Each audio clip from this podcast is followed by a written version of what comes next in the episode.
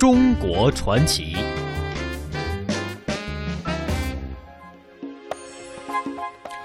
好的，魅力中国，欢迎您的持续锁定收听，来到今天的中国传奇。那下面那条消息啊，可能对于喜欢昆曲的朋友来说啊，可能是一个福音了。历时三年精心打磨的昆曲电影《红楼梦》将会在七月八日在全国各大院线上映了。在六月二十四号呢，该片在北京举行了首映发布会，剧中的主创团队出席，随后呢是举行了点映。著名导演尹力对记者表示呢，这样的电影既能够走出去，又能够留得住，值得这呃值得我们一起来点赞。我们来了解一下。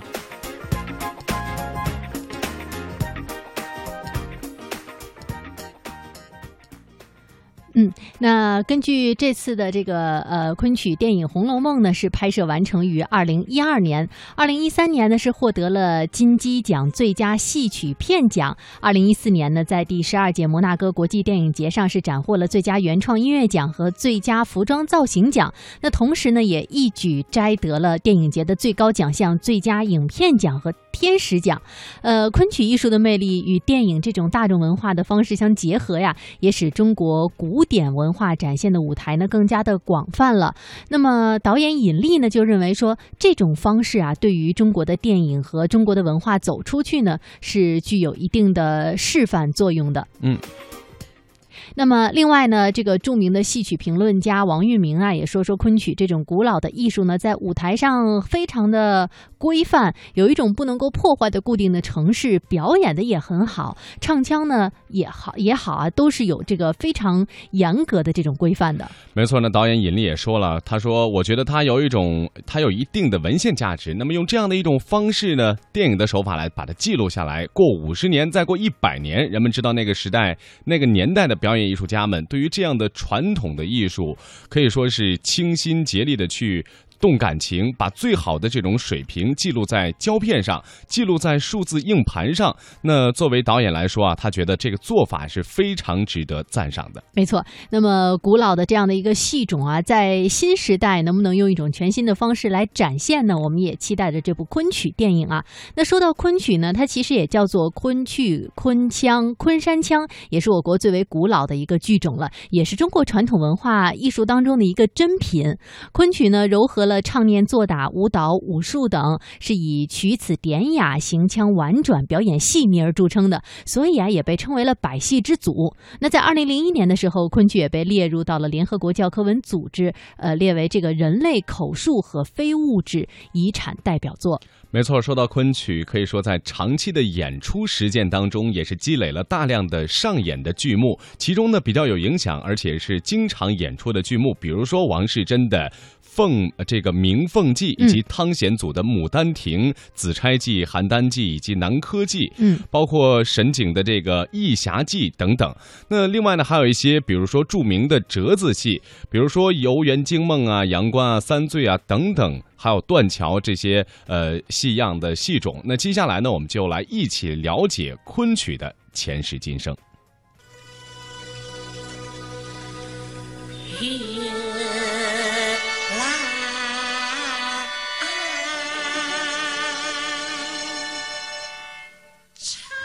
昆曲的形成过程源远流长。宋元以来，中国戏曲有南北之分，南曲在不同地方唱法也不一样。元末，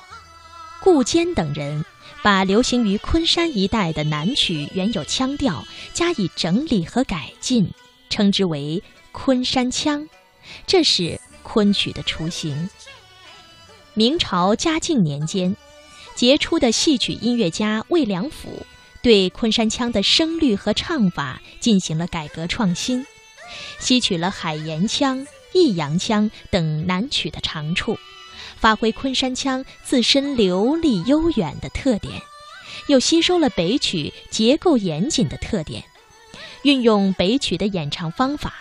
以笛、箫、笙、琵琶的伴奏乐器。造就了一种细腻优雅及南北曲优点于一体的水墨调，通称昆曲。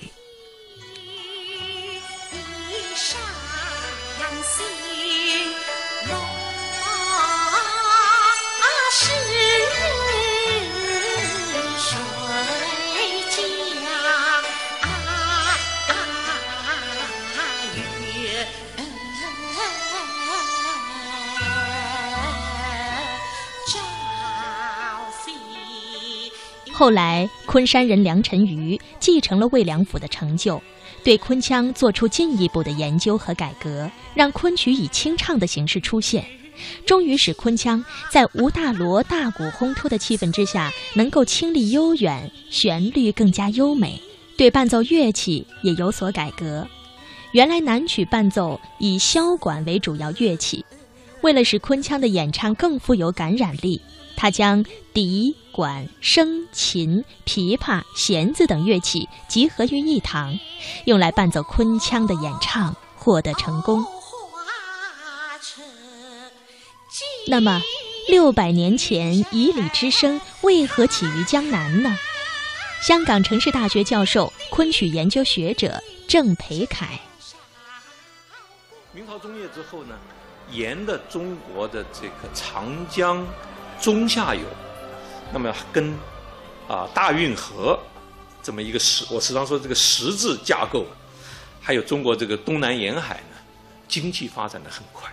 啊。那么经济发展的很快呢，社会也发生了变化，所以这个商品经济的这个蓬勃呢，使得商人阶层，换句话就是说是跟商业有关的一般人，不再只是士大夫阶层，它整个非常的蓬勃起来。这个造就了许多民间的艺术跟上层的精英的艺术跟文化有一个交流，上下的交流啊。这个交流的最有趣的这个场域啊，就是戏曲。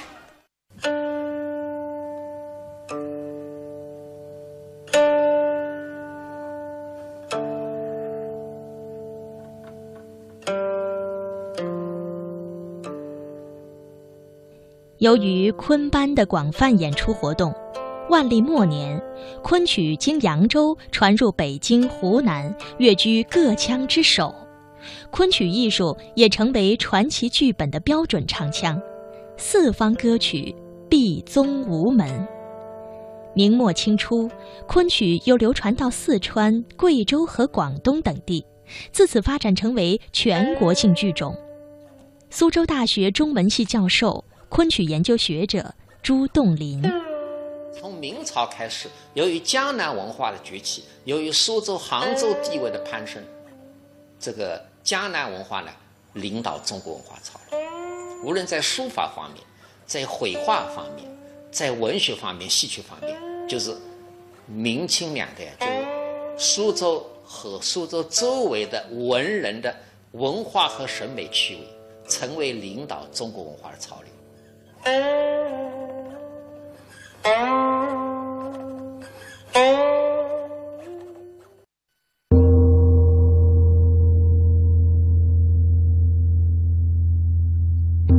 横亘着岁月的河，昆曲是对岸的风景。几个朝代、几百年前的一颦一笑，而今。也还是懂得，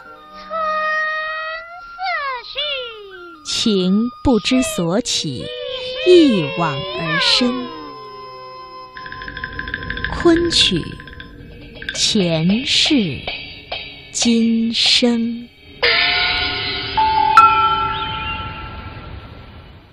无论传播再远，昆曲的根在苏州。这里家家喜爱，人人会唱。昆曲可以说是苏州人的一种生活方式，